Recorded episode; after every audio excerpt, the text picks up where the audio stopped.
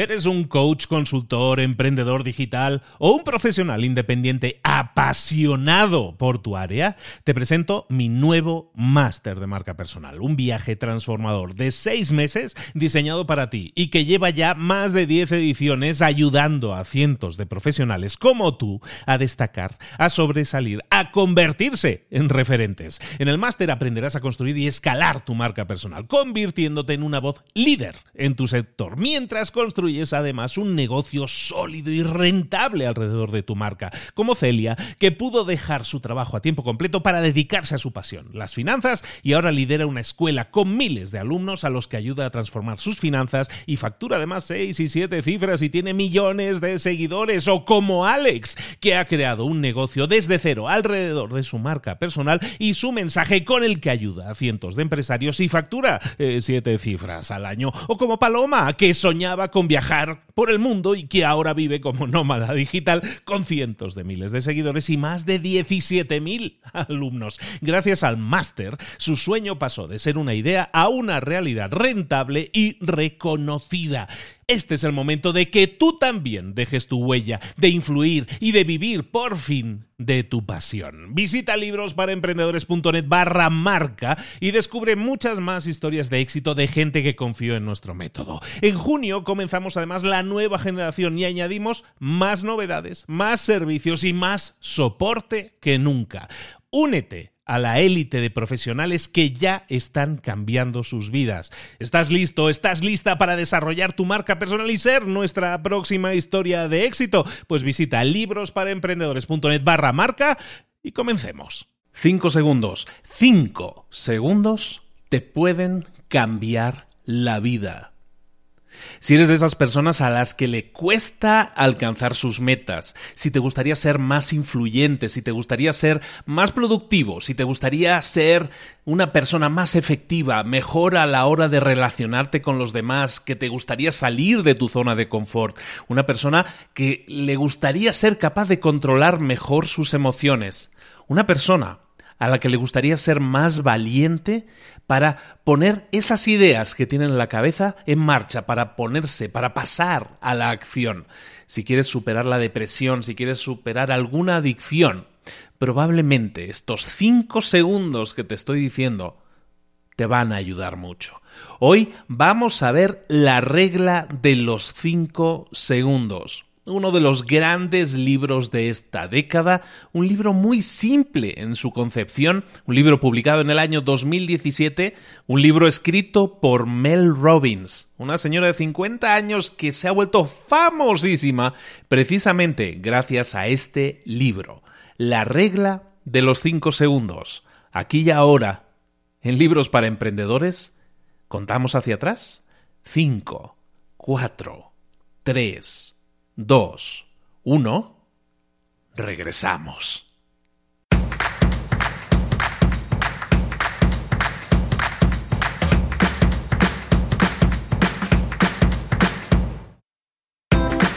Bienvenidos al podcast Libros para Emprendedores. Para alcanzar el éxito en cualquier negocio que quieras emprender, debes formarte, debes estudiar, aprender para emprender. Y para ello, no hay nada mejor que un libro.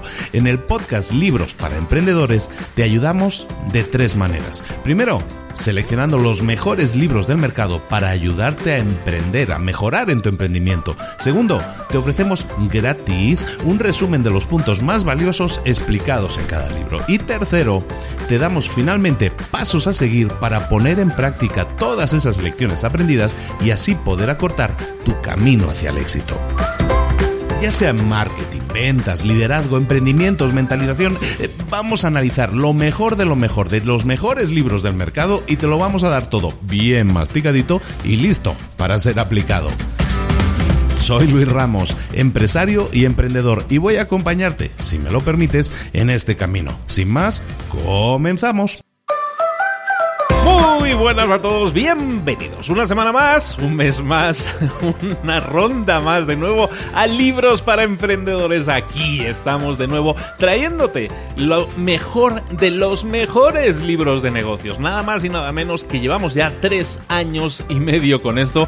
Ya sería, ya sería muy difícil que lo dejemos, ¿no? Entonces nos hemos tomado una pausa, estuve de vacaciones prácticamente un mes casi en España, luego regresando, bueno, durante el viaje a España se me ocurrió una idea y la desarrollé y la comencé mientras estaba de vacaciones. Esa idea se ha convertido en la nueva versión de el otro podcast que tengo que se llama Mentor 360 que lo hemos iniciado, que ya llevamos un mes trabajando y el arranque ha sido pues muy, muy, trabajoso porque es muy trabajoso, es un podcast diario que si no has escuchado todavía te aconsejo muy mucho que lo escuches porque cada día te traemos un mentor de talla mundial, los mejores mentores en español del planeta para que te hablen, para que te digan, para que te cuenten historias, para que te den ejemplos, consejos, cosas que puedas poner en marcha directamente. Es Mentor 360, Mentor 360, lo puedes escuchar. Es uno de los pocos podcasts que puedes eh, programar directamente para que sea tu despertador, por ejemplo, en Google Home. Gracias Google por ello.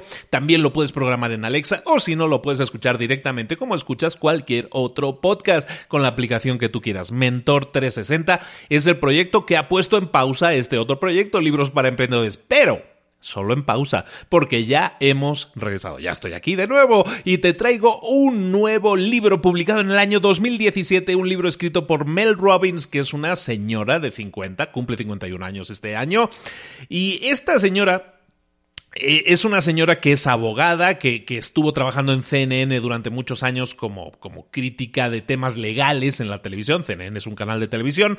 Y bueno, llegó un punto en su vida en que estaba saturada, estaba iniciando negocios con su marido, no iban bien. Y llegó ese punto en el que se requiere valor hasta para salir de la cama. Se me hace una gran historia, es una, una, señora que hoy en día, gracias a lo que vamos a ver hoy, gracias a la aplicación de la regla de los cinco segundos, e, esta señora no solo se levanta con mucha alegría de la cama, sino que se ha convertido, por ejemplo, en la mayor conferencista mujer del planeta. Es la mujer eh, conferencista más solicitada del planeta. Ahí es nada. Su libro, este que vamos a revisar hoy, publicado en el año 2017, fue uno de los libros top 10 más vendidos del año 2017. En Amazon, por ejemplo, le han dado premios y todo por ello tiene una charla TEDx muy famosa que publicó en el año 2011 y que es el gen de este libro, de hecho, y esa también te la voy a compartir en las notas del episodio. En definitiva, Mel Robbins se ha hecho muy famosa gracias a esta regla de los 5 segundos. ¿Por qué? Porque lo que hablábamos, hay momentos en tu vida, seguramente a ti también te ha pasado, seguro a mí me ha pasado, en que defines que para lo que, lo que necesitas hacer en la vida es, oye, tener valentía se necesita ser valiente a veces para hacer cosas de las más simples o de las más complejas, a veces hacer algo que es realmente difícil o que te asusta, para eso se requiere valentía. Para salir de tu zona de confort, para eso se requiere valentía. Para compartir tus ideas, para decir tus ideas en público, eh, para hablar en público y defender aquello en lo que crees, tus valores, tus creencias. Para eso se necesita ser valiente. A veces, como decíamos, hasta para levantarte de la cama. Se necesita ser valiente. ¿Por qué? Porque no te apetece, porque la vida crees que no te está tratando bien y no sabes qué hacer, estás tan golpeado, tan golpeada, que hasta levantarte de la cama se hace como una tarea imposible. Y es para esos casos, para todos esos casos, para los que vamos a utilizar esta regla de los 5 segundos. Hay muchos casos en los que a lo mejor mm, se te hace muy difícil hacer algo y esas cosas normalmente son las más pequeñas. A veces hablar en una reunión se te hace difícil. A veces mantenerte positivo o positiva se te hace difícil. A veces tomar una decisión se te hace difícil. A veces encontrar tiempo para uno mismo se hace difícil o hasta imposible. A veces pedir retroalimentación o la opinión a otra persona sobre algo que estás haciendo se te hace muy difícil. A veces levantar la mano es difícil. A veces enviar un correo electrónico se hace difícil. A veces mantenerse alineado con un plan se hace difícil. A veces salir de casa se hace difícil. A veces ofrecerse voluntario se hace difícil. A veces aparecer en una reunión en la que habías quedado con alguien se hace difícil. A veces bloquear a tu ex en las redes sociales se te hace difícil. A veces pedir ayuda a otra persona se te hace difícil. A veces dudar de ti mismo, dejar de dudar de ti mismo, se hace difícil. A veces comer con moderación se hace, se hace difícil. A veces beber con moderación se hace difícil. A veces decir que no se hace difícil. A veces las pequeñas cosas son las que se hacen más difícil de manejar. Y es por eso que muchas veces nos encontramos bloqueados, porque hasta las cosas más pequeñas se nos hacen difíciles. Esto es lo que le pasó a Mel Robbins en su libro, nos explica su historia. No vamos a entrar en muchos detalles, quien quiera conocerla la puede leer en el libro, pero vamos, que estaba en una zona de bloqueo en la que estaban endeudados ella y su marido, las cosas no les estaban yendo bien y estaba en ese punto en el que estaba metida en la cama porque no podía salir de la cama. Como te digo, yo puedo entender perfectamente esa situación y estoy seguro de que tú también has pasado alguna vez por algo así. ¿Cómo pasó? ¿Qué sucedió para que eso cambiara y ahora se convierta en una de las personas más famosas, más exitosas en el circuito de, conferencias del planeta, de las personas que más cobra, que ha generado nuevos negocios, nuevas empresas, que todo le parece ir bien, ella eh, detecta ese momento y dice, eh, todo sucedió cuando yo estaba viendo la tele, estaba en la cama precisamente, y estaba viendo la tele y aparece un anuncio, un anuncio que me cambió la vida. Un anuncio en el que salía un cohete que estaba siendo lanzado al espacio. Ese cohete, evidentemente, como todos los cohetes, ya lo sabemos, tiene una cuenta atrás, ¿no? 5, 4, 3, 2, 1 y luego el lanzamiento del cohete. Justo estaba ella viendo ese anuncio cuando se dijo a sí misma, bueno, ¿sabes qué? La mañana, quiera o no quiera, me voy a levantar de la cama y al día siguiente lo que hizo fue rememorar, recordar ese anuncio y al día siguiente para levantarse de la cama hizo lo siguiente. Contó eso de 5, 4, 3, 2, 1, contó hacia atrás y entonces se levantó, aunque no quería, aunque le costaba mucho, lo hizo. A partir de ese momento convirtió en un hábito y lo codificó en su cerebro. Cada vez que quiera hacer algo, por mucho que me cueste, aunque no quiera hacerlo, me voy a poner a contar 5, 4, 3, 2, 1, voy a contar esos 5 segundos hacia atrás y automáticamente me voy a poner en marcha quiera o no quiera. Y esa es la regla de los 5 segundos. Para los que no quieran seguir escuchando el resumen, esa fundamentalmente es la regla de los 5 segundos. La regla de los 5 segundos dice que en el momento en que tú tengas el instinto de actuar hacia una meta, para alcanzar una meta, debes contar hacia atrás 5, 4, 3, 2, 1 y físicamente moverte. Porque si no lo haces, tu cerebro te va a detener. Y eso es muy interesante. De hecho, después de, de, hacer esto que ella hizo instintivamente, empezó a investigar porque se dio cuenta de que le estaba funcionando a ella y se dio cuenta de que cuando se lo comentó a su marido, también le empezó a funcionar a su marido. Y ahora resulta que 10 millones de personas en todo el planeta conocen esta misma regla de los 5 segundos, la aplican y les funciona. ¿Cuál es el rollo? ¿Qué es lo que sucede aquí con esta, entre comillas, magia de la regla de los 5 segundos?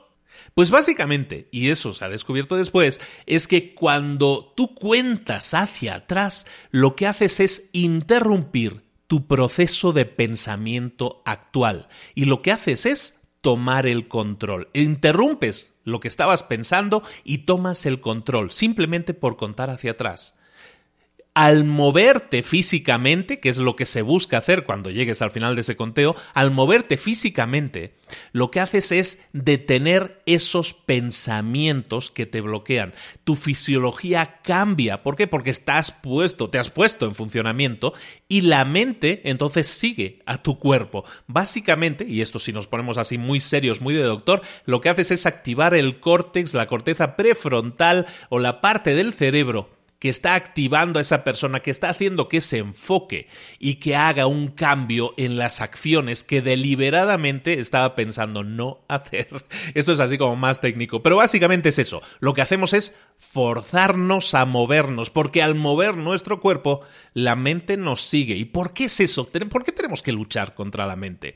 Si tú eres de esas personas que procrastinan, es decir, que dejan las cosas para después, seguramente sabes, conoces perfectamente esa sensación de decir, ay, es que tengo que hacer tal cosa, mm, sabes que no lo voy a hacer ahora, ya lo haré después, ya lo haré más tarde, lo dejo para después. ¿Por qué? Ese es tu cerebro. Ese es tu cerebro deteniendo el impulso inicial. Tú tenías un impulso inicial, instintivo, que te decía, uy, tengo que hacer tal cosa, pero inmediatamente tu cerebro te detiene, te dice, ah, ya lo harás después, ¿no? ¿Sabes aquello del angelito en un hombro y el diablito en el otro, ¿no? Pues el cerebro es un poco ese, diablito que dice, no, déjalo para después, ya lo harás después.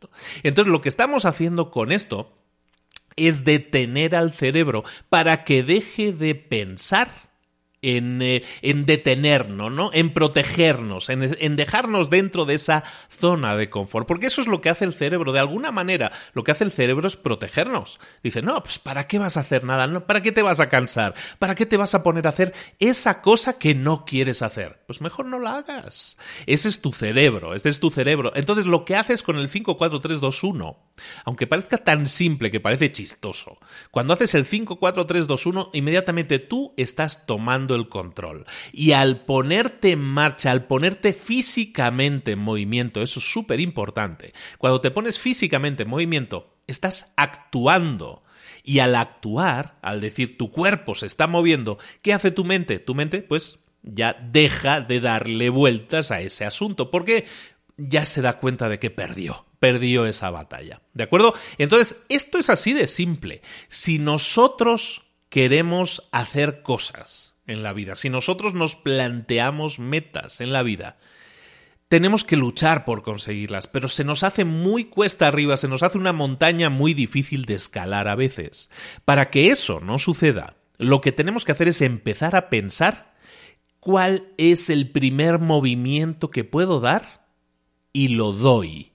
¿Cómo? Contaré 5, 4, 3, 2, 1 y automáticamente me pondré físicamente en marcha. Si estaba eh, despazurrado ahí en el sofá, me voy a poner de pie y me voy a encaminar a hacer aquello que tenía que hacer. A lo mejor tenía que lavarme los dientes, a lo mejor tenía que hacer la cama, a lo mejor tenía que salir de la cama. Entonces lo que voy a hacer es contar 5, 4, 3, 2, 1 e inmediatamente me voy a poner de pie y voy a generar ese movimiento físico. Así de simple, ¿eh? así de simple. Y una vez lo haya hecho, con eso habré roto la reacción en cadena que estaba haciendo mi mente, estaba, me estaba diciendo quédate quieto, no te muevas, estate tranquilo. Ojo, esto no es para hacer aquellas cosas que te gusta hacer, esto es para enfrentar cualquier cosa que te guste o que no te guste hacer. El libro comienza, bueno, el libro está plagado de decenas y decenas y decenas de gente, de historias, de personas que han aplicado esta regla y les ha funcionado para todo, para todo aquello que te puedas imaginar, básicamente. Está reventado de historias, de ejemplos de que esto sí le ha funcionado a un montón de gente, gente que quería adelgazar, gente que estaba en depresión, gente que no podía hacer nada con su vida, para todos ellos les ha funcionado. Entonces, como decimos muchas veces, si a ti no te funciona algo, no estás de acuerdo con lo que tienes actualmente y ves gente que sí le ha funcionado una estrategia, en este caso, oye, ¿por qué no probarlo? ¿De acuerdo? Entonces, ¿cómo se prueba esto? ¿Cómo arrancamos este rollo de la, de la regla de los cinco segundos? Bueno, pues lo primero que tenemos que hacer es pensar una cosa. La motivación es un mito. Cada vez que se nos dice, mm, ah, para conseguir algo tienes que estar motivado, para hacer tal cosa tienes que estar motivado. Bueno, que sepas que eso no es así. Para hacer algo no tienes que estar motivado, no tienes por qué estar motivado. ¿Que la motivación ayuda? Sin duda. Pero no tienes que estar motivado para hacer algo. Lo único que necesitas es comenzar a hacerlo. Ese pequeño empujón es lo único que necesitas para iniciar. Ese pequeño empujoncito es lo que vas a necesitar para comenzar a hacer algo. Bueno, y como te decía, ¿qué, es lo que podemos hacer para iniciarnos con la regla de los 5 segundos? Lo primero que nos dice Mel Robbins que tenemos que implementar, y es muy simple, a nadie le va a gustar, también aviso, a nadie le va a gustar lo que voy a decir. Lo primero que tienes que hacer es programarte tu despertador media hora antes. Si eres de los que se levanta a las 7 de la mañana, lo vas a programar a las seis y media. Es la prueba del despertador, ¿eh? es la prueba del despertar. Si eres capaz de hacer esto, eres capaz de cualquier cosa. Y de hecho, eso es lo que se busca hacer con esta prueba del despertador, que es básicamente demostrarte a ti mismo o a ti misma que eres capaz de hacerlo. Entonces, lo que vas a hacer es programar media hora antes tu despertador. Si eres de los de las 7, a las seis y media. Si eres de los de las 6, a las cinco y media. Media hora antes. Y ojo, lo que vas a hacer es que cuando suene el despertador, vas a decirte, seguramente tu cerebro va a decir, mm, me quedo durmiendo otro poquito más, no pasa nada, tengo media hora todavía. No, cuando eso suceda, recuerda que es tu cerebro intentando meterte en tu área de confort. Lo que vas a hacer es decir, no, voy a cortar ese pensamiento contando 5, 4, 3, 2, 1 y automáticamente me voy a poner de pie, voy a ir al baño, me voy a lavar los dientes, voy a hacer lo que sea que vaya a hacer, pero me pongo en marcha y eso automáticamente va a poner esa bola de nieve en movimiento. Es un gesto pequeño,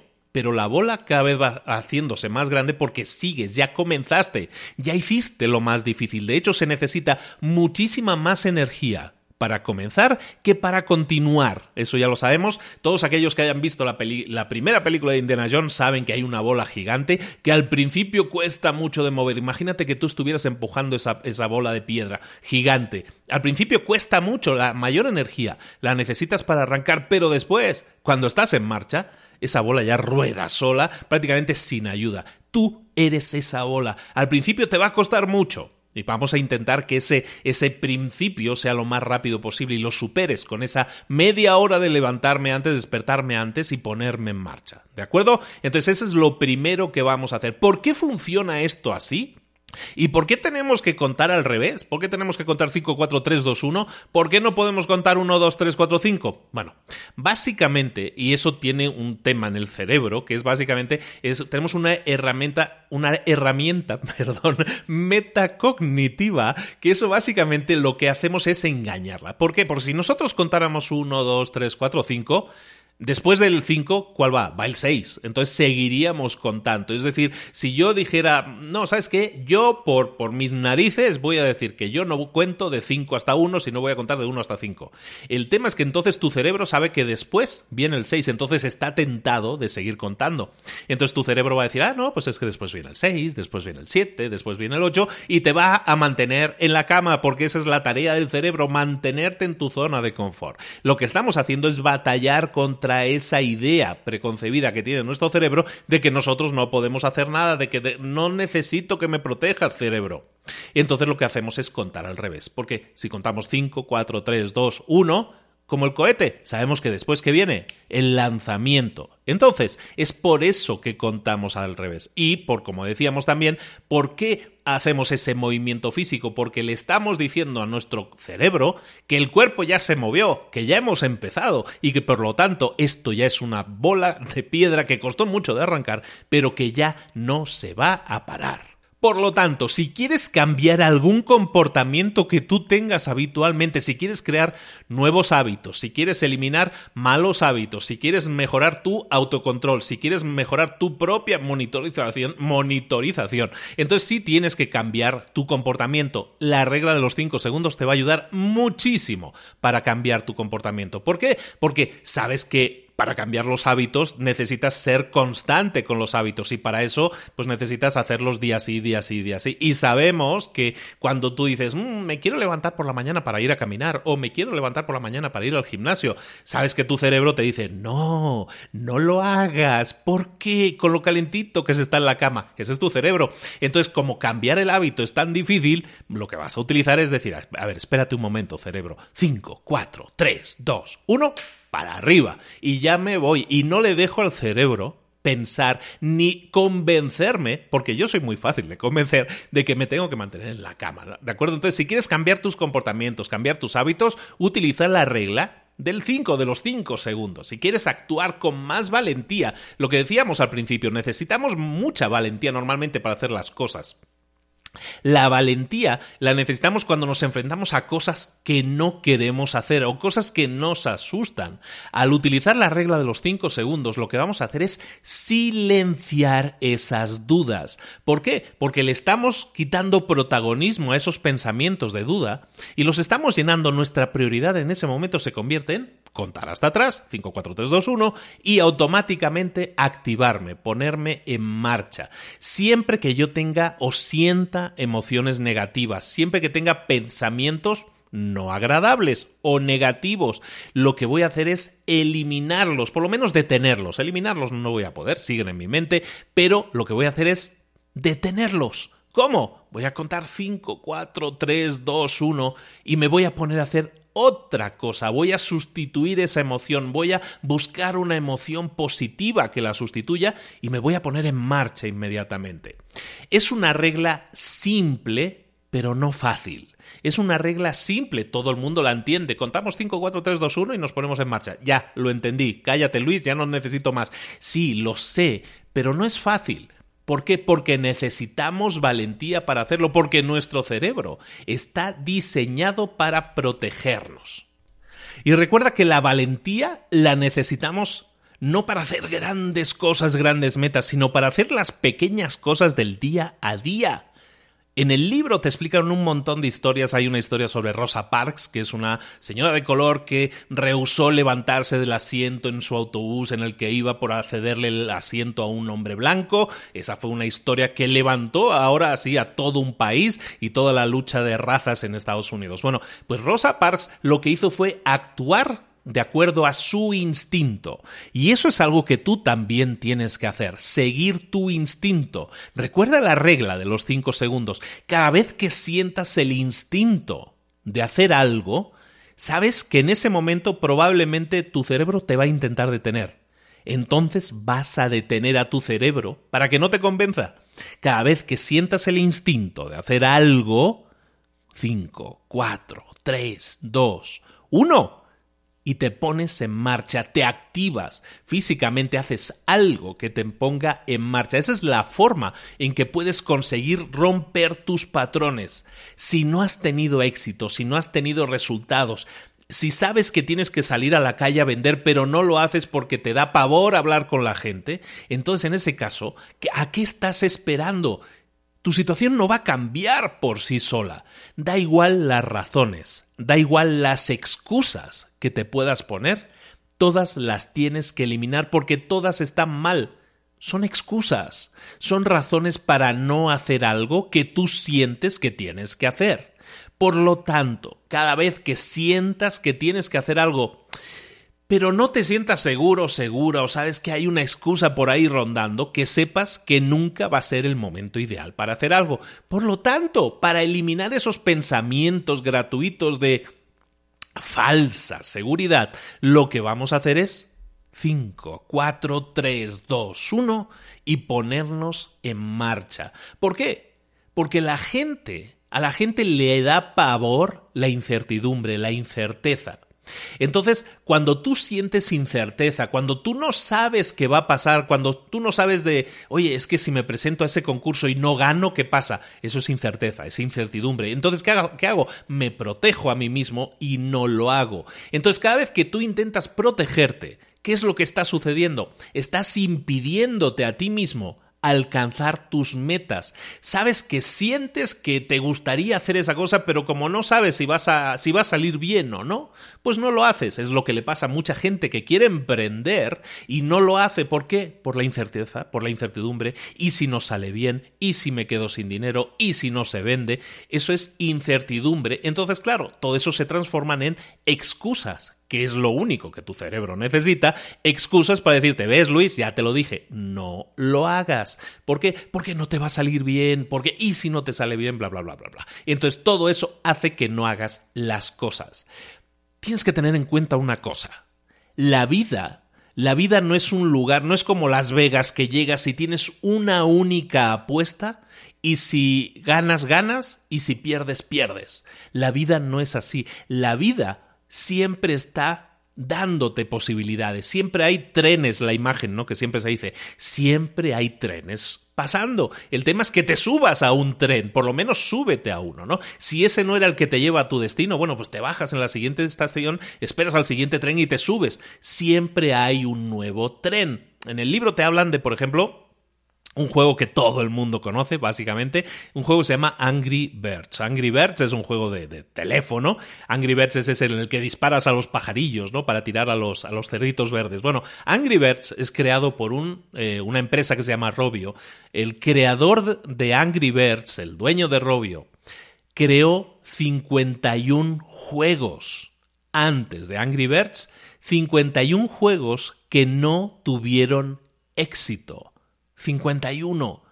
Si tú esperas que vas a tener éxito a la primera, eso no va a suceder. Bueno, a lo mejor sí, a lo mejor eres un elegido o una elegida, pero lo normal es que a la primera las cosas no nos vayan bien, no tengamos éxito. Si tú eres el creador de juegos y quieres crear el siguiente Angry Birds, que sepas que el creador de Angry Birds hizo 51 juegos antes que no le salieron bien.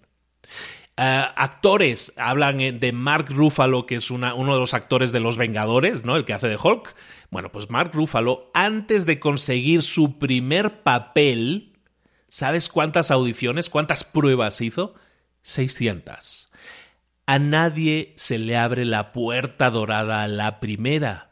Picasso. Picasso se dice que tiene 100 obras maestras, 100. Es uno de los autores con más obras maestras, uno de los artistas con más obras maestras. Pero lo que no se dice tanto es que Picasso dibujó o pintó más de 50.000 obras. De esas 50.000 hay 100 que se consideran obras maestras, pero si pintó 50.000 es que estamos hablando de que pintaba por lo menos dos obras de arte por día durante toda su vida para conseguir obras maestras, para conseguir grandes, entre comillas, éxitos, a nadie se le regala, a nadie le sale bien a la primera. A lo mejor tienes que pintar 50.000 cuadros para que 100 sean buenos. A lo mejor tienes que hacer 51 juegos que no van a tener éxito y el 52 va a ser tu juego exitoso. A lo mejor vas a 600 pruebas como actor y no te pillan para ningún papel y las 601 te dan ese papel. Nunca suceden las cosas a la primera. El éxito es un juego de números que no se gana esperando. Nunca se gana esperando. No puedes esperar a que llegue el momento perfecto. No puedes esperar a que pase el tren ideal. Tienes que salir ahí fuera y probar, probar y probar. Las dudas siempre van a estar ahí, sin duda. Pero lo único que vas a hacer es batallar contra esas dudas. Nunca vas a tener la certeza absoluta. Estábamos hablando de incertidumbre. Eso siempre va a existir. Es parte de nuestra vida. Esto es un juego de números. Lo único que vas a hacer es, si yo quiero tener un juego exitoso, si yo quiero ser un actor exitoso, si yo quiero ser un pintor exitoso, voy a tener más probabilidades si compro números en esta rifa, si compro más números en esta rifa, es decir, si salgo ahí fuera y pinto cada día y actúo cada día o creo juegos cada día o sea lo que sea el ejemplo que tú quieras ponerte. Pero no esperes al momento perfecto, a la opción perfecta, a la idea perfecta, a la persona perfecta, al socio perfecto, porque no existe. Eso lo vas a crear tú a medida que vayas avanzando, probando cada vez a eliminar esas dudas que te corroen siempre y que te impiden poner algo en marcha. Todos lo hemos pasado, todos lo pasamos cada día. Una forma de destruir esas dudas, por lo menos de apartarlas un ratito, es 5, 4, 3, 2, 1 y ponerte en marcha. Con eso las habrás apartado y ya te habrás puesto en marcha.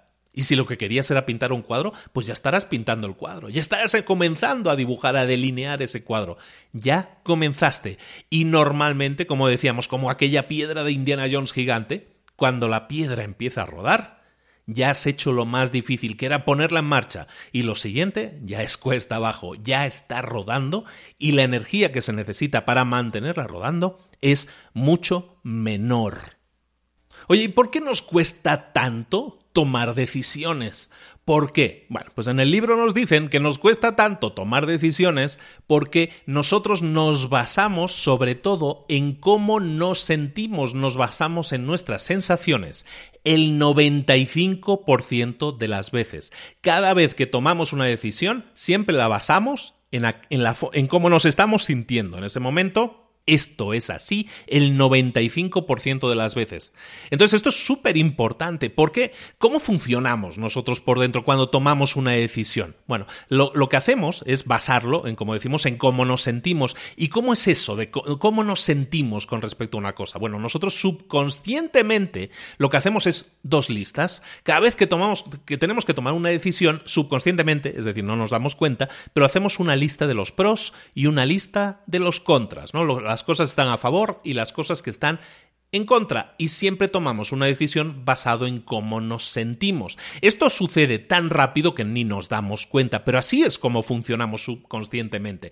Y es precisamente por eso por lo que cambiar es tan difícil. Cambiar las cosas es súper difícil. ¿Por qué? Porque nosotros conscientemente sabemos lo que tenemos que hacer. Yo sé lo que tengo que hacer si quiero adelgazar, yo sé lo que quiero hacer si, si, tengo que dejar de fumar, yo sé lo que tengo que hacer, eso ya lo sé, pero nuestros sentimientos no están de acuerdo con eso.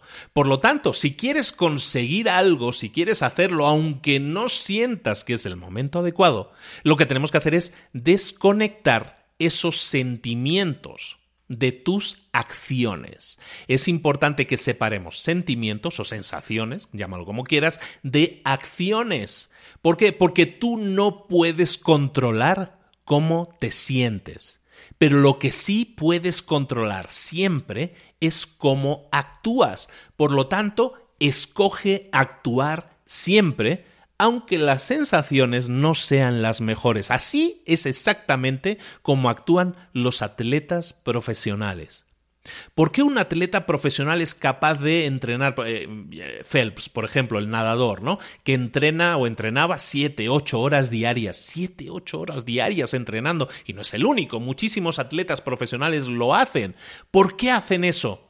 ¿Es que no tienen emociones? ¿Es que sienten que, que, no tienen sensaciones negativas? ¿Todos son sensaciones positivas? No, claro que no. Supongo que a ellos también les, les tiene que molestar levantarse un día a las 5 de la mañana para ir a nadar cuando es invierno y hay nieve o lo que sea. Pero esas son emociones negativas que le dicen a su cuerpo no lo hagas. Pero lo que hacen ellos, los profesionales, es ignorar esas sensaciones, ignorar esas sugerencias de su mente e ignorarlas y seguir adelante. Eh, Nike, la empresa de ropa y calzado deportivo, eh, creó una campaña que honra precisamente esa opción que toman los atletas. La campaña se llamaba Just Do It, hazlo simplemente, y es exactamente eso. Esa es la regla de los cinco segundos en acción. Simplemente hazlo. Y eso es lo que tú tienes que hacer si quieres crear un cambio inmediato comenzar a hacer las cosas. ¿Cómo? Mediante la regla de los cinco segundos. Es excelente para eso. Simplemente recuerda, quiero cambiar algo, quiero generar un cambio inmediato, por muy difícil que sea. Cinco, cuatro, tres, dos, uno. Y ponte en marcha inmediatamente. Esta es la primera, lo que te acabo de resumir es la primera parte del libro. La segunda parte del libro se dedica a analizar casos concretos de, casuísticas muy típicas, ¿no? Por ejemplo, una de, una de las casuísticas, la primera que se ve en la segunda parte del libro, es la de la salud. La de la salud. Eh, si tú quieres bajar de peso, si tú quieres comenzar a hacer ejercicio, Tú sabes, como decíamos, que eso es lo que tienes que hacer, que tienes que hacer determinada rutina de ejercicios, que tienes que hacer determinada dieta, comer determinadas cosas. Tú ya lo sabes. El problema no es la dieta, que es muy difícil. El problema no es la rutina de ejercicios, que es muy difícil. El problema son las sensaciones, los sentimientos que tú asocias a llevar a cabo cualquiera de esas cosas. Entonces recuerda, Recuerda siempre esto, las sensaciones que vas a sentir probablemente nunca van a ser buenas. Siempre tu mente te va a decir, pues, ¿para qué te vas a cansar? ¿O para qué te vas a castigar? ¿Por qué no comer el chocolate si lo quieres comer? Siempre te van a decir, oye, ¿por qué no hacerlo? Si eso es lo que te gusta, si eso te va a dar una sensación buena, perfecto. Esa es tu mente intentando, entre comillas, protegerte, ahorrarte un mal trago. Entonces recuerda, si quieres hacer cosas fáciles, tu mente siempre va a estar de acuerdo. Cada vez que tú quieres hacer algo retador, algo difícil, y eso normalmente está asociado a las metas que quieres alcanzar, cada vez que quieras alcanzar una meta y hacer algo que sea difícil, tu mente te va a decir, mm, eso es muy difícil. Mejor yo que tú no lo haría. Entonces el secreto para desarrollar una salud de hierro, el secreto para mantener la dieta, el secreto para hacer los ejercicios que tienes que hacer, es recordar que no te va a gustar, no tiene por qué gustarte, pero aunque no te guste, lo vas a hacer. ¿Cómo? 5, 4, 3, 2, 1 y te pones en marcha.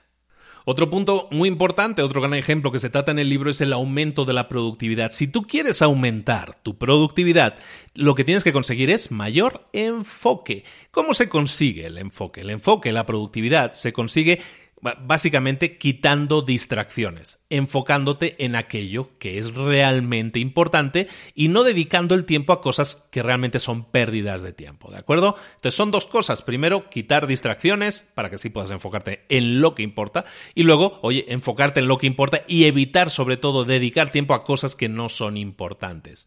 Esto funciona para metas de salud, para metas de, de profesionales, para aquello que quieras hacer en la vida, necesitas ser productivo y para eso necesitas ese foco. Entonces el secreto aquí son las distracciones, o mejor dicho, eliminar las distracciones. ¿Cómo se eliminan las distracciones? Primero, lo primero de todo es reconocer que las distracciones te están haciendo daño.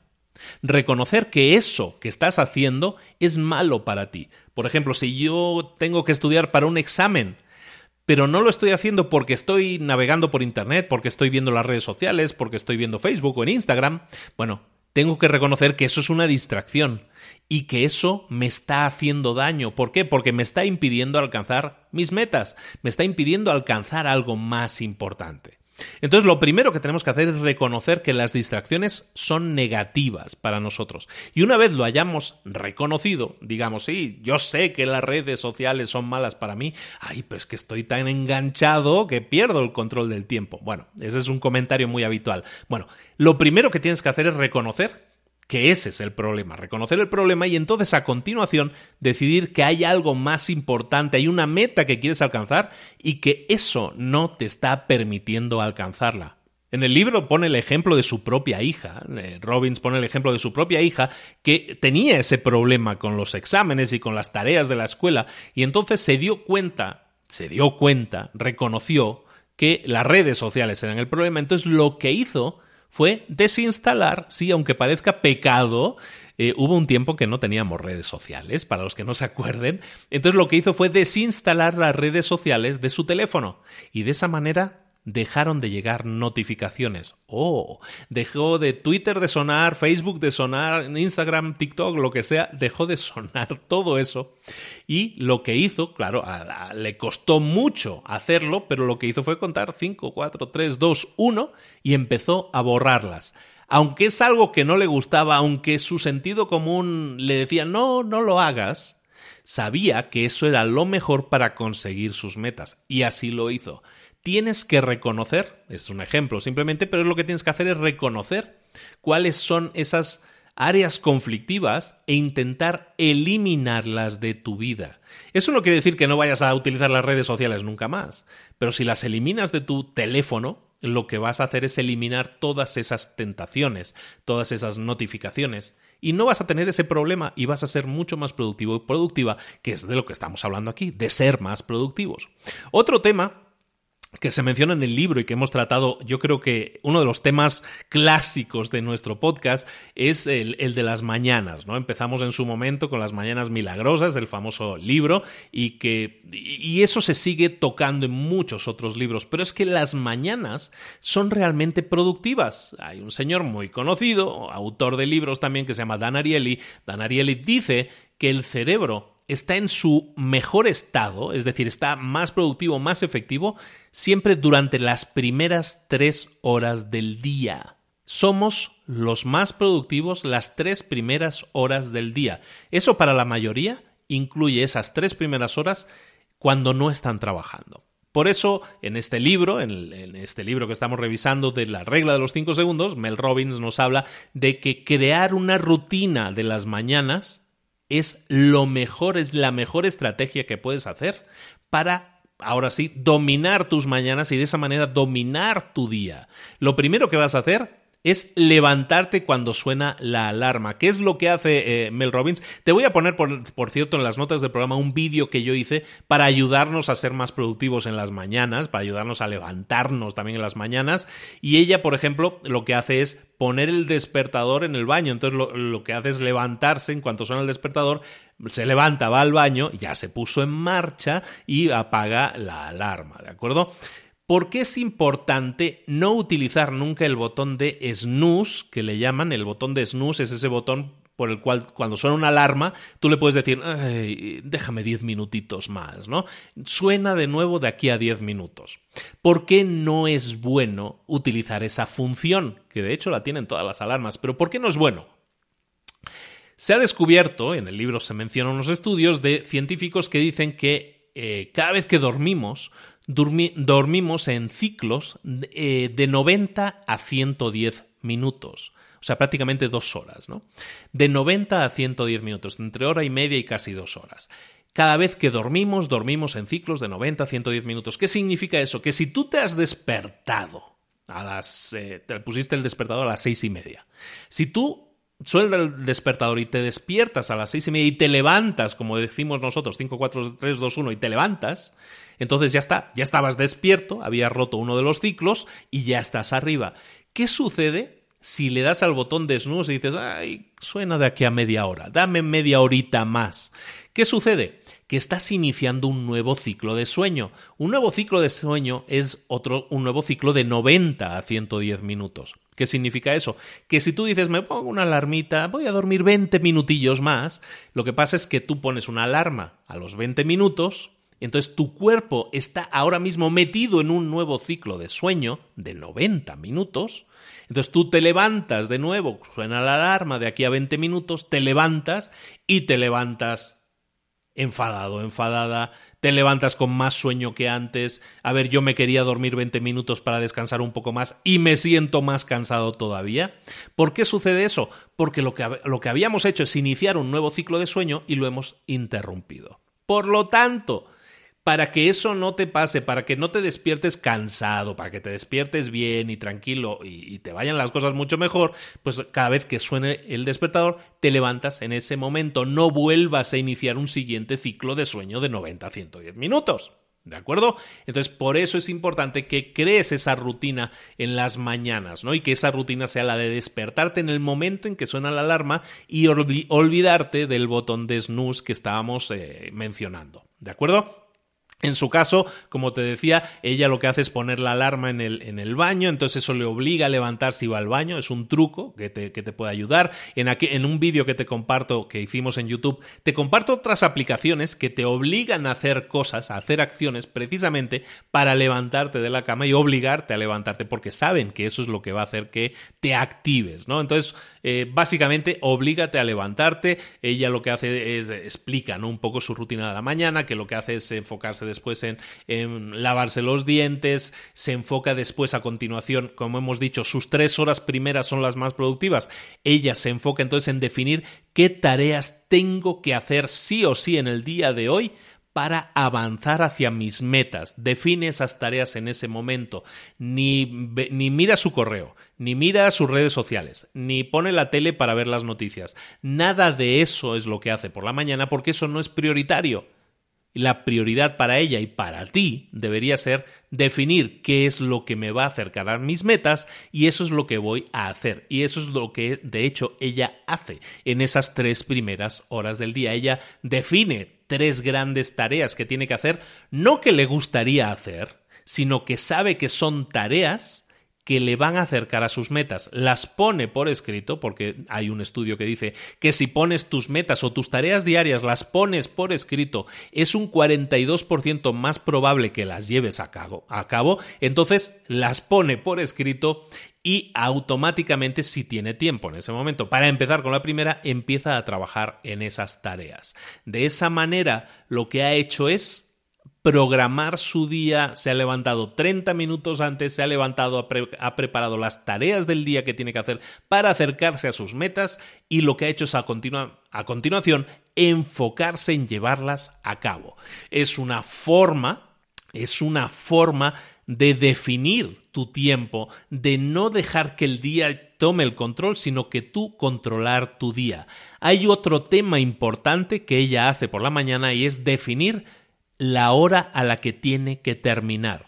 Hay una ley que es muy conocida, que es la ley de Parkinson. La ley de Parkinson dice que nuestro trabajo tiene una tendencia a expandirse de acuerdo al tiempo que le damos. Es decir, si yo sé que para definir una para acabar una tarea yo me dejo 12 horas, pues yo sé que esa tarea normalmente va a ocuparme 12 horas al terminarla.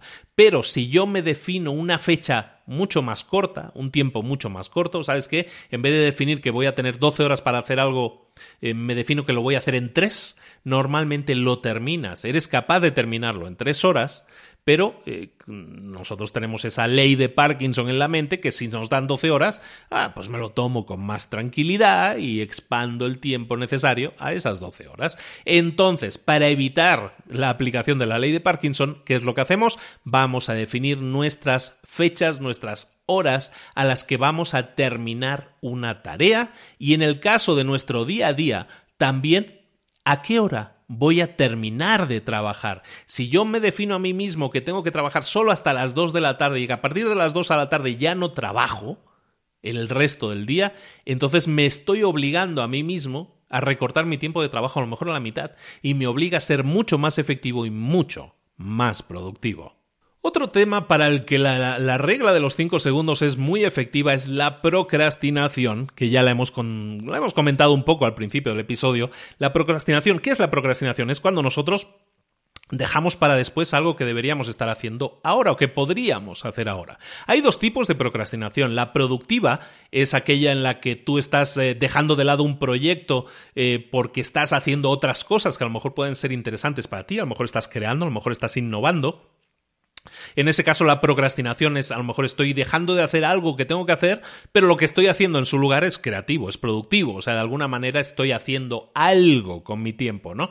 Esa es la procrastinación productiva. Pero luego también está la procrastinación destructiva, que esa es básicamente dejo de hacer algo para no hacer nada. Sé que va a tener consecuencias negativas, pero me da igual. Entonces, ¿qué tenemos que hacer con la procrastinación? Básicamente, eso es una falta de disciplina, pero lo que estamos haciendo en realidad con la procrastinación es intentar protegernos del estrés. La procrastinación es básicamente un mecanismo que nos permite intentar manejar el estrés. Hay un estudio de una universidad que también se acompaña en el libro, ya sabéis que todo esto está muy documentado. Bueno, pues ahí hablan de que la procrastinación básicamente es intentar evitar el estrés. ¿Por qué? Porque el estrés es algo que, que, nos sucede cuando estamos haciendo algo que no nos gusta, estamos tensos, no nos gusta. Entonces, ¿qué pasa? Nuestro cuerpo, nuestra mente nos dice, bueno, pues no lo hagas ahora, hazlo después. Eso es procrastinar, ¿no? Ya lo harás después. Vale, vale, ya lo haré después. Bueno,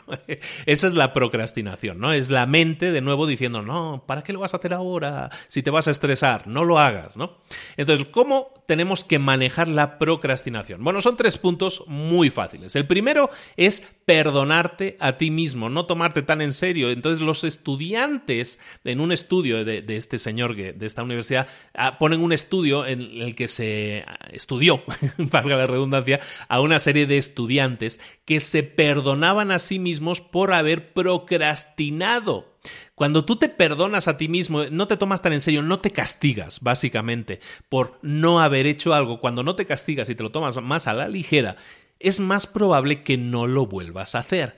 En cambio, cuando tú te castigas y te fustigas, es que lo dejé y luego mira lo que ha pasado, cuando tú te castigas a, ti mismo, es más probable que vuelvas a procrastinar en el futuro. Por lo tanto, perdónate a ti mismo, no te tomes tan en serio, porque si lo haces de esta manera es más probable que la procrastinación la podamos eliminar. ¿De acuerdo? Segundo punto, tienes que pensar en tu yo futuro.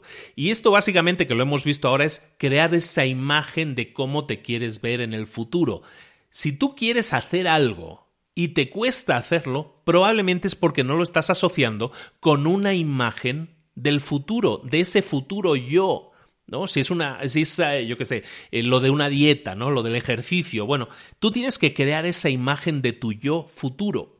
Porque si tú tienes clara esa imagen, la tienes vívida, la tienes fresca, entonces es más probable que al visualizar ese tu futuro, entonces los objetivos que van asociados a esa imagen te estiren, te obliguen a decir, oye, pues sí, si yo quiero ponerme así, tan fuertote, quiero ponerme tan delgadito, quiero tener este cuerpo para la playa, entonces más vale que me ponga las pilas. ¿De acuerdo? Si tú creas una imagen del resultado del futuro, eso va a ser más probable que elimine la procrastinación. Solo ayuda, ¿no? Y el tercer punto para eliminar la procrastinación es precisamente la regla de los 5 segundos. O básicamente, o dicho de una manera más científica, tener un ritual que te ayude a comenzar a instaurar nuevos hábitos. Si la procrastinación se ha convertido en un hábito, es decir, si estás siempre decidiendo ya lo haré después, ya lo haré después, ya lo haré después, y eso lo haces para todo, entonces lo que estás haciendo es establecer la procrastinación como un hábito. Para eliminar eso, recuerda que no es un botón verde que lo aprietas y ya está, lo que vas a hacer es aplicar la regla de los 5 segundos, que como hemos dicho, se aplica cuando tú sientas que tienes que hacer algo, aunque no te guste, lo que haces es ponerte en marcha, activarte para ponerte en marcha te guste o no te guste. Y en este caso, si estás procrastinando es porque no te gusta, pero lo que vas a hacer es básicamente activarte. ¿Por qué? Porque sabemos que a medida que vas avanzando cada vez que haces algo, te vas ilusionando más por las cosas o porque lo vas a terminar o porque te queda menos, porque realmente estás más cerca de tus metas. ¿De acuerdo?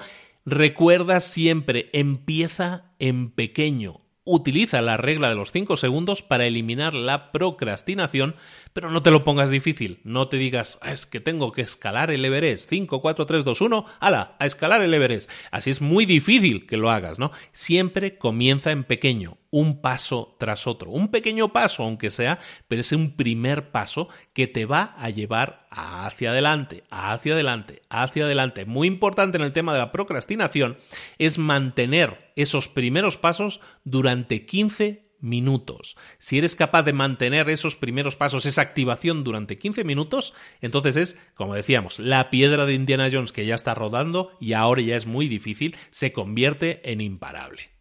Más cosas. Cuando te sientas preocupado o preocupada por algo, que sepas que eso es lo más normal del mundo. Todos nos preocupamos por cosas todos los días, a todas horas. Lo único que tenemos que hacer en esos momentos es intentar sustituir esos pensamientos negativos o preocupados, sustituirlos por cosas más positivas. Recuerda preguntarte, hacerte estas dos preguntas. La primera es, ¿por qué estoy agradecido o agradecida en este momento? En ese momento en que estás preocupado, cambia el foco y pregúntate a, ti mismo, pero a ver, cosas por las que yo pudiera estar agradecido en este momento. Y segundo, pregúntate, ¿qué es lo que quiero recordar? ¿Qué es aquello que quiero recordar de este momento?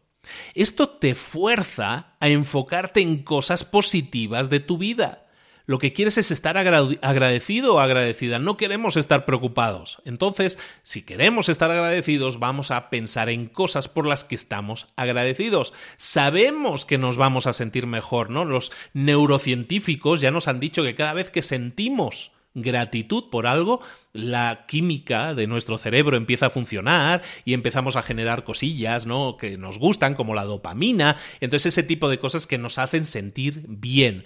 Si tú eres capaz de utilizar esta regla, si tú eres capaz de preguntarte, de mover el foco, de mover la aguja para que piense en cosas positivas, eso te va a ayudar te va a ayudar a eliminar las preocupaciones. No completamente, porque las preocupaciones en algún caso pueden tener una raíz real y si es así, pues bueno, lo que vamos a hacer es estar agradecidos por todo lo bueno que hay en nuestra vida y nos vamos a enfocar en, bueno, ahora vamos a ver cómo podemos manejar esta situación es una actitud completamente diferente a darte de golpes contra la pared con la cabeza porque no sabes bien bien cómo hacer, cómo enfocar las cosas, nos sentimos desesperados, ¿no? Entonces, mejor sentirnos ilusionados que desesperados. Lo mismo con la ansiedad. La ansiedad es algo que puede no podemos eliminar muchas veces, pero tenemos que entenderla.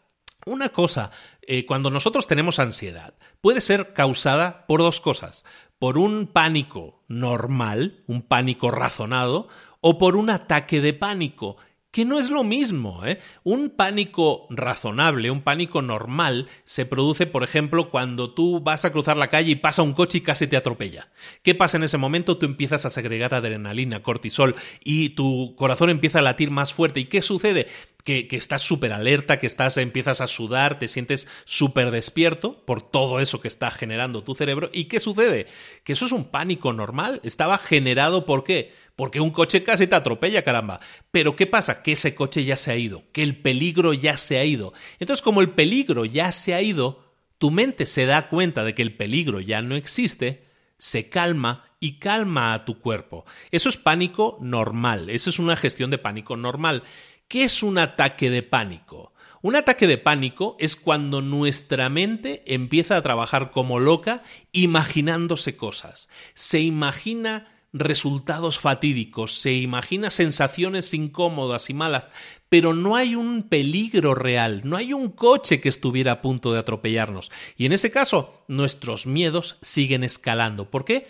Porque el miedo, o sea, el peligro, nunca desaparece, porque nunca ha estado ahí en realidad. Es nuestra mente que está trabajando en pensar, ay, ¿y si algún día me pasa esto? Eso es algo que no ha pasado, por lo tanto es un peligro que nunca va a desaparecer. Y eso, llevado a la máxima potencia, ¿qué estamos hablando? Pues estamos hablando de que genera ansiedad. Entonces lo que tenemos que hacer es una serie de cosas. Lo primero, saber que calmarnos no es efectivo. Cuando alguien tiene un ataque de ansiedad, es decir, un ataque de ansiedad que, es más bien un ataque de pánico, es decir, no hay un peligro real, sino que está todo en la mente de esa persona, a esas personas decirle que se calmen no es efectivo.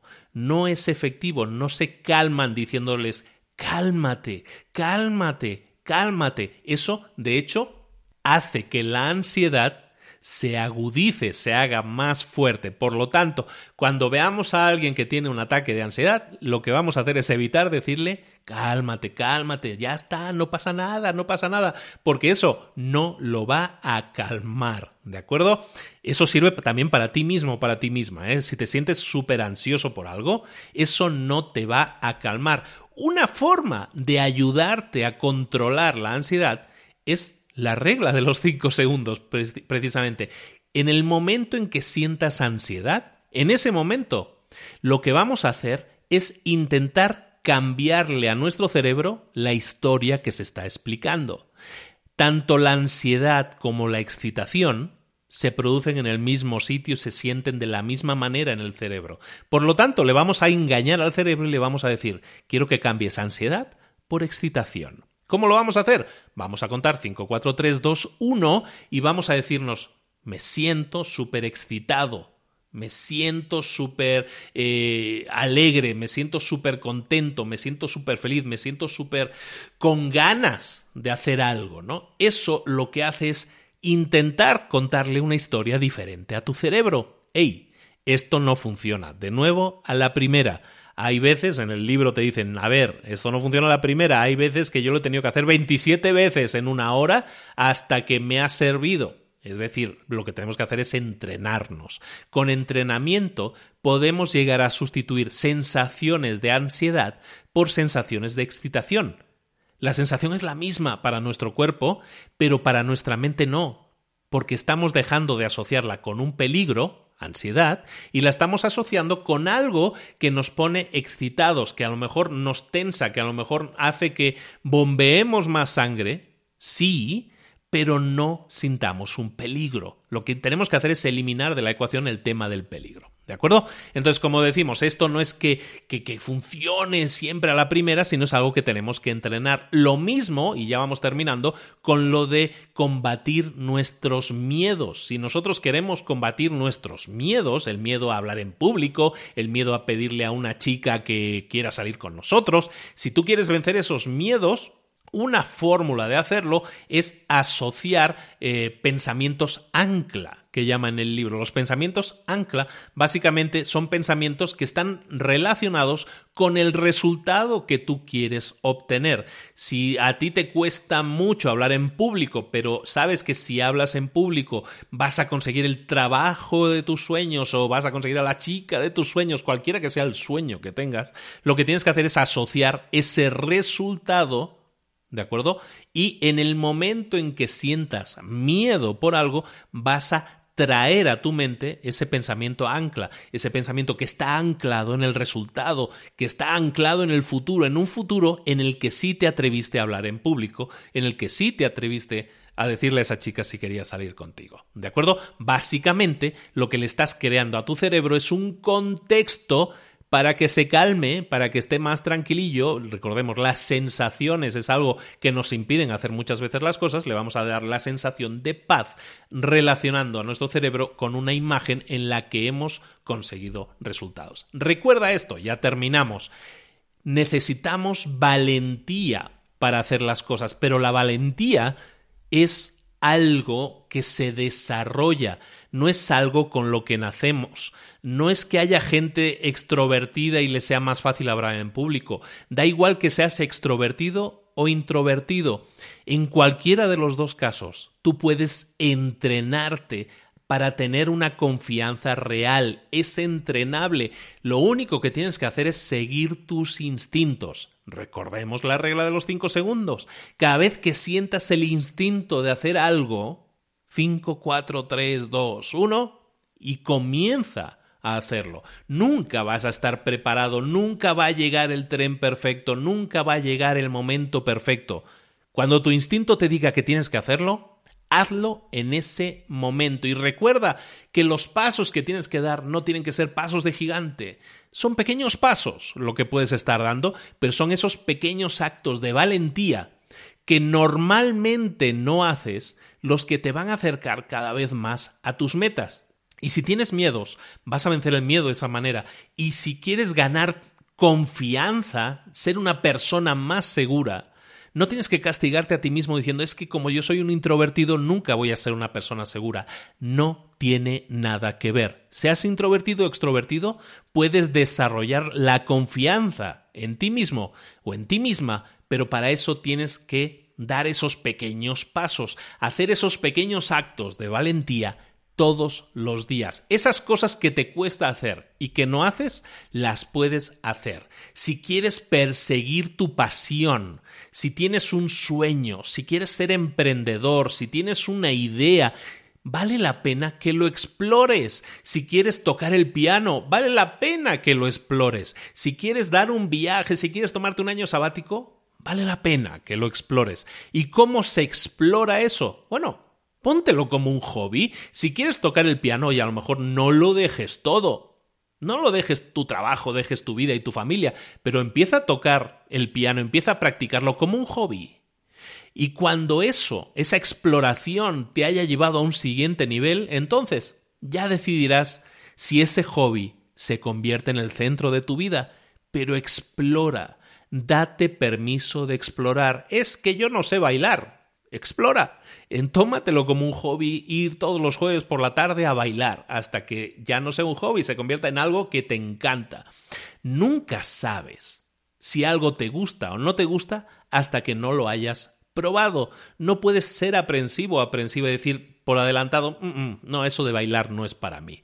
Pruébalo, explora, date permiso para explorar y para eso, si tienes una pasión, si tienes algo que te llame, oye, tómatelo como un hobby, empieza por ahí y luego a medida que vayas yendo a las clases, a medida que vayas mejorando y que vayas obteniendo pequeñas metas, eso te va a llevar a conversaciones en tu mente, te va a abrir nuevas oportunidades y te va a decir, oye, ¿sabes qué? Yo pensaba que era malísimo para esto del baile y no soy tan malo. O para el piano, o para la pintura, o para hablar un idioma, o para hablar en público. En definitiva, tienes que darte permiso para hacer las cosas mal, darte permiso para probar. Y a medida que vayas probando, pues se construye lo que llaman en inglés el momentum, ¿no? lo que hablamos siempre de esta piedra, ¿no? A medida que empieza a rodar la piedra, cada vez se hace más fácil, cada vez se hace más fácil hacer las cosas, mejorar, cada vez se hace más fácil el compromiso.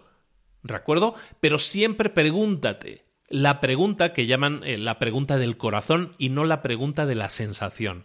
¿Cuál es la pregunta del corazón? La pregunta del corazón es, ¿estoy preparado para comprometerme con esto? Si tú quieres bailar, si tú quieres hacer un hablar en público, lo que sea, pregúntate, ¿estoy preparado para comprometerme a hacerlo? a practicar, a todo eso? Esa es una pregunta de corazón. ¿Estoy preparado para comprometerme? Ahí estás hablando con tu corazón. ¿Es, algo que te tira? ¿Es algo que te apetece hacer? ¿Que te apetece probar? ¿Estás listo o estás lista para comprometerte con eso? Esa es la pregunta adecuada. Nunca te preguntes la pregunta que llaman de la sensación. La pregunta de la sensación es, ¿me siento preparado para comprometerme con esto? Porque la respuesta a esa pregunta, ¿sabes cuál es? Siempre es no. ¿Me siento preparado para comprometerme con eso? no, nunca estamos preparados, nunca nos sentimos preparados. Nunca es el momento ideal, como estábamos diciendo. Por lo tanto, elimina esa pregunta de tu mente. Siempre pregúntate la pregunta del corazón. ¿Estoy listo? ¿Estoy lista? ¿Estoy preparado para comprometerme con esto? ¿Sí o no? Si la respuesta es que sí, adelante, sigue con tu hobby, sigue adelante, sigue explorando. Si la respuesta es no, pues entonces no, no, no va contigo. ¿De acuerdo? Pero nunca te preguntes si te sientes preparado para ese compromiso, porque la respuesta normalmente va a ser no. En el libro, Robbins termina ya en los capítulos finales hablando de otro libro muy famoso, muy popular, que se llama El alquimista, libro súper recomendado de, Paulo Coelho.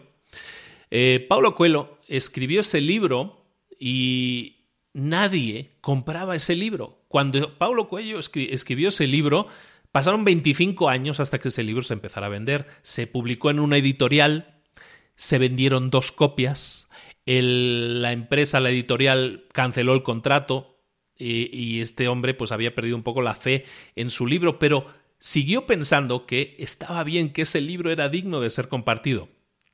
Y entonces siguió adelante, sintió que ese era el compromiso que tenía que llevar a cabo. Y entonces siguió buscando editoriales, siguió buscando editoriales y al final encontró una editorial que apostó y dijo, está bien, lo publicamos. Y gracias a eso que se volvió a republicar, es cuando el libro se comenzó a vender, se, la gente se lo empezó a recomendar unos a otros y se convirtió en el éxito, que es uno de los libros más vendidos del planeta, que se han vendido millones y millones de copias, del alquimista de Paulo Cuello. Entonces, ten en cuenta siempre eso, las respuestas están siempre dentro de ti si tienes la valentía suficiente para escucharlas. Dentro de ti hay cosas maravillosas. Tú puedes cambiar el mundo. Todo comienza porque escuches a tu corazón y te preguntes, la pregunta del corazón, si te sientes preparado para comprometerte con eso. Si la respuesta es sí, eso indica que tienes la valentía dentro de ti. Síguela es el instinto el que te está diciendo hazlo. Y cuando el instinto te dice hazlo, lo que tienes que hacer es 5, 4, 3, 2, 1, levantarte y ponerte en marcha. Terminamos el libro, señoras y señores. La regla de los 5 segundos, concluyamos con eso, se trata de que actúes en el momento cada vez que sientas el instinto de hacer algo. En particular, la regla te dice que cuando tú sientas la necesidad de hacer algo, y cuando tú sabes que tienes que hacer algo, que necesitas hacer algo, entonces inmediatamente tienes que actuar después del 5, 4, 3, 2, 1, actuar inmediatamente. Hazlo esto sobre todo si tienes dudas. Si no sabes si tienes que hacer algo, no lo tienes que hacer, recuerda que ahí está tu mente intentando tirar de ti para el sofá otra vez. Cada vez que sientas dudas, esta técnica te va a, ayudar a darle un parón, darle un stop a las excusas para que te prepares para la acción inmediatamente. En cinco segundos ya vas a estar actuando. Recuerda, siempre que sientas dudas, 5, 4, 3, 2, 1 y te pones en marcha inmediatamente. Recuerda que la mente subconsciente está diseñada para protegernos del dolor. Entonces, cualquier reto, la mente lo considera como un dolor, como algo que nos puede hacer daño. Incluso los retos positivos pueden hacernos daño. A lo mejor hacer algo que nos pueda permitir ganar una medalla de oro, pues eso es un reto positivo. Pero la mente está diseñada para protegernos y lo considera como un peligro también. Entonces, para decirle a la mente, no, no, no, esto no funciona así, yo lo voy a hacer, me da igual que sea peligroso, me da igual que no sepa cuál va a ser el resultado. 5, 4, 3, 2, 1 y me voy a poner en marcha. Una vez te pones en marcha, una vez has comenzado a actuar, la mente se detiene, la mente deja de generar excusas. ¿Por qué? Porque ya ve que es demasiado tarde, que el tren ya partió, que el tren ya se fue. Entonces recuerda esto, enfócate siempre, enfoca tu atención siempre en tus metas, siempre enfócate en tus metas y nunca te enfoques en las excusas, en las dudas, porque ahí no hay respuestas. Si no hay excusas y dudas y nunca vas a salir de ahí. Enfócate en tus metas, ponle atención, mucha atención a tu instinto y cada vez que lo sientas, que sientas que tienes una gran idea, vea por ella. Por lo menos pruébala, por lo menos pruébala. Si no la pruebas, siempre vas a tener en tu mente, ay, si tuviera dinero, ay, si tuviera esto, ay, si tuviera lo otro, entonces sí lo haría. Como no tengo esto ni tengo lo otro, pues no lo hago. Dudas, dudas y dudas. Si lo que tienes que hacer es, si tú sientes que tienes que hacer algo, hazlo.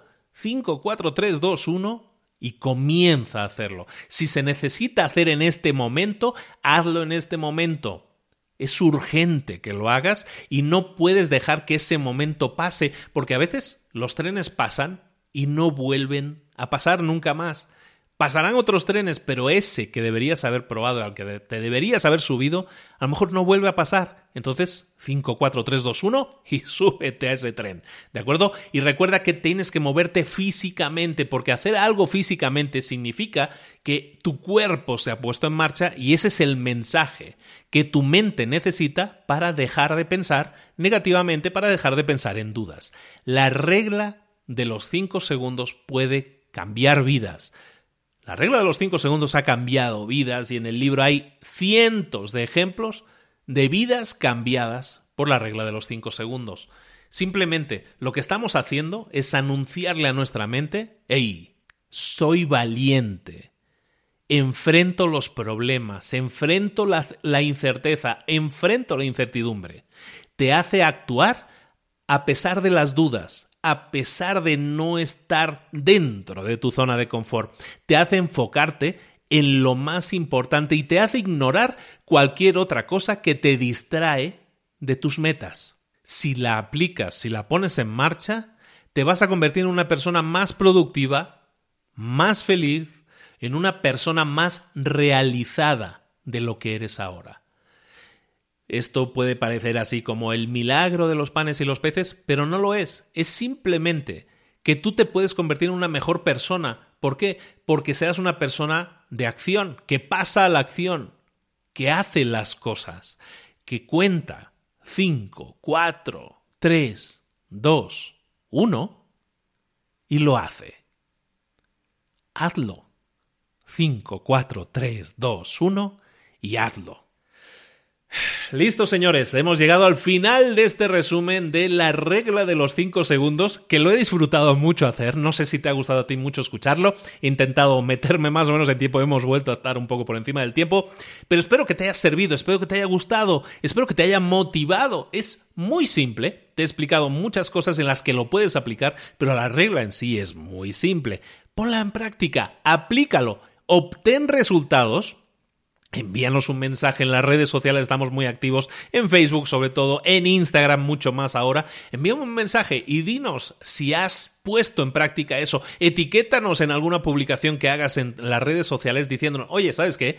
Escuché este episodio, me encantó, compártelo con otras personas, que se enteren todos de la regla de los 5 segundos. Vamos a ponerla en práctica todos. Vamos a obtener resultados podemos comenzar, por lo menos, a buscar nuevos resultados. Lo único que tenemos que hacer, 5, 4, 3, 2, 1 y hacerlo físicamente a ponerte en marcha. Espero que te haya gustado mucho.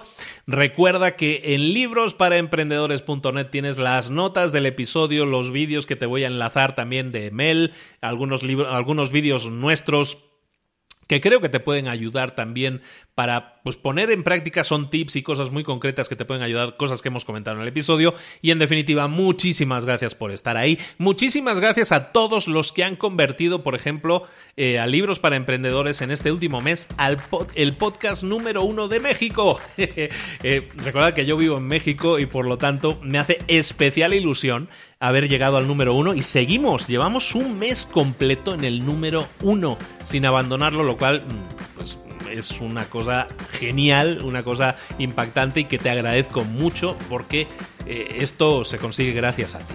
¿De acuerdo? Entonces a todos los que lo han hecho, a todos los que siguen descargándose, a todos los que siguen recomendando, a los que revisan episodios antiguos, la ventaja de este, de este contenido que creamos es que es un contenido perenne, o sea, lo puedes escuchar ahora como dentro de cinco años, ¿no?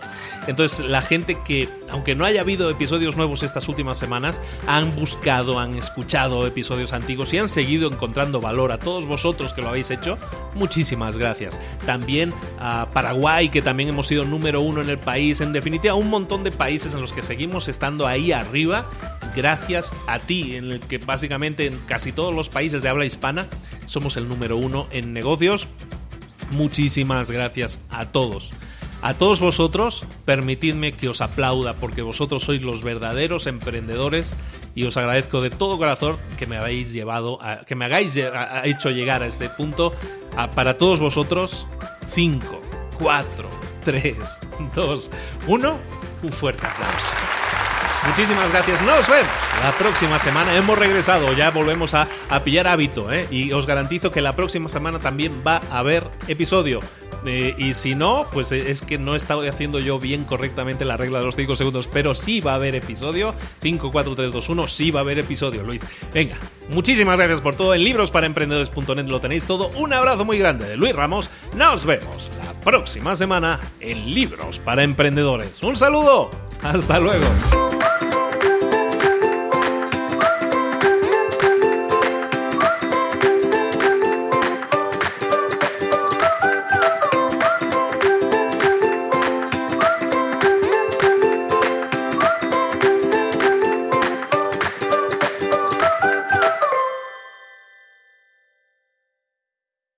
¿Eres un coach, consultor, emprendedor digital o un profesional independiente apasionado por tu área? Te presento mi nuevo máster de marca personal, un viaje transformador de seis meses diseñado para ti y que lleva ya más de 10 ediciones ayudando a cientos de profesionales como tú a destacar, a sobresalir, a convertirse en referentes. En el máster aprenderás a construir y escalar tu marca personal, convirtiéndote en una voz líder en tu sector, mientras construyes es además un negocio sólido y rentable alrededor de tu marca, como Celia, que pudo dejar su trabajo a tiempo completo para dedicarse a su pasión, las finanzas, y ahora lidera una escuela con miles de alumnos a los que ayuda a transformar sus finanzas y factura además seis y siete cifras y tiene millones de seguidores, o como Alex, que ha creado un negocio desde cero alrededor de su marca personal y su mensaje con el que ayuda a cientos de empresarios y factura eh, siete cifras al año, o como Paloma, que soñaba con viajar viajar por el mundo y que ahora vive como nómada digital